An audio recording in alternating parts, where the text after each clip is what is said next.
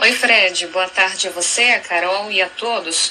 Pois é, esse veto, então, do presidente Jair Bolsonaro a esse projeto de lei que obrigava planos de saúde a cobrirem tratamentos domiciliares com medicamentos de uso oral contra o câncer, gerou críticas de entidades médicas e parlamentares.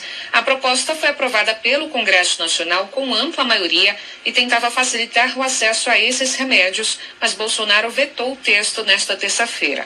Atualmente, a regra em vigor prevê que, no caso do tratamento domiciliar, o medicamento só poderá ser custeado pelo plano de saúde se for aprovado pela Anvisa e depois pela Agência Nacional de Saúde Suplementar, ANS, que define uma lista de exames e tratamentos que os planos são obrigados a pagar. Mas o problema é que a revisão dessa lista pela ANS pode demorar três anos, o que é considerado um tempo muito longo pelas entidades. O projeto então condicionava o fornecimento dos medicamentos apenas ao registro na Anvisa, sem que fosse necessário a posição da ANS, o que facilitaria acesso aos remédios. Mas desde quando o texto passou no Congresso, empresas do setor dos planos de saúde pressionam o governo pedindo o veto integral do projeto. Nesta terça, entidades de defesa de pacientes com câncer lamentaram o veto. A fundadora e diretora do Instituto Oncoguia, Luciana Holtz, explica que nesse caso é o paciente que faz uso do medicamento oral que saiu prejudicado. Isso porque, segundo a diretora, os remédios que são injetáveis já entram automaticamente na lista da ANS, Portanto, a ideia era que o texto pudesse desburocratizar o acesso de medicamentos orais prescritos pelos médicos, o que poderia beneficiar todos os pacientes.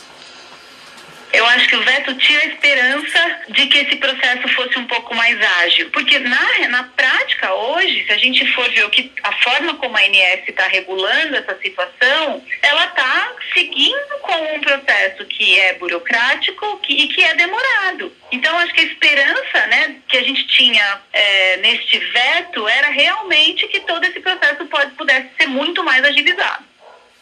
O autor do projeto, o senador Regufe, do Podemos, classificou a decisão do presidente como absurda e lógica, porque além de ser mais confortável para o paciente tomar comprimidos no tratamento, isso poderia custar menos para os planos de saúde.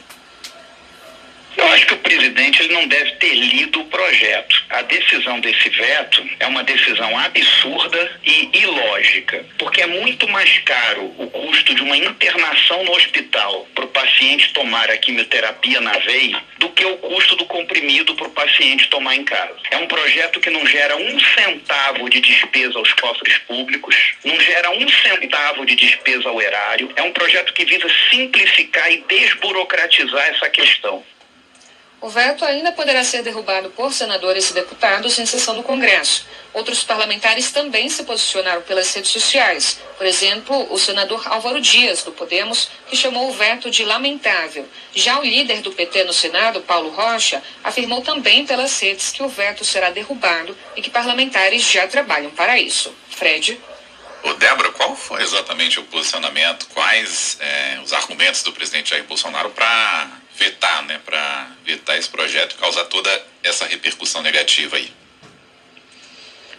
Pois é, Fred, nesta terça, o presidente Jair Bolsonaro afirmou a apoiadores que considera o projeto muito bom, mas que não tem de onde tirar dinheiro e que por isso foi obrigado a vetar o texto. Quando o parlamentar não apresenta fonte de custeio, se eu sancionar, estou em crime de responsabilidade. Apanha porque QBT. Falta de conhecimento do pessoal. Um pedaço de papel, se não tiver responsabilidade do que está escrito dele, não ajuda em nada, gente. Por exemplo, alguém vota lá um salário, mínimo 10 mil, eu sanciono aqui, está resolvido o assunto. É isso mesmo? É assim que faz? Tem que apresentar fonte de custeio, pô. De onde vem o dinheiro? O dinheiro vem de aumentar o imposto ou criar um novo imposto. O cara faz lá, faz demagogia, né? E vem para a fatura para eu pagar aquilo.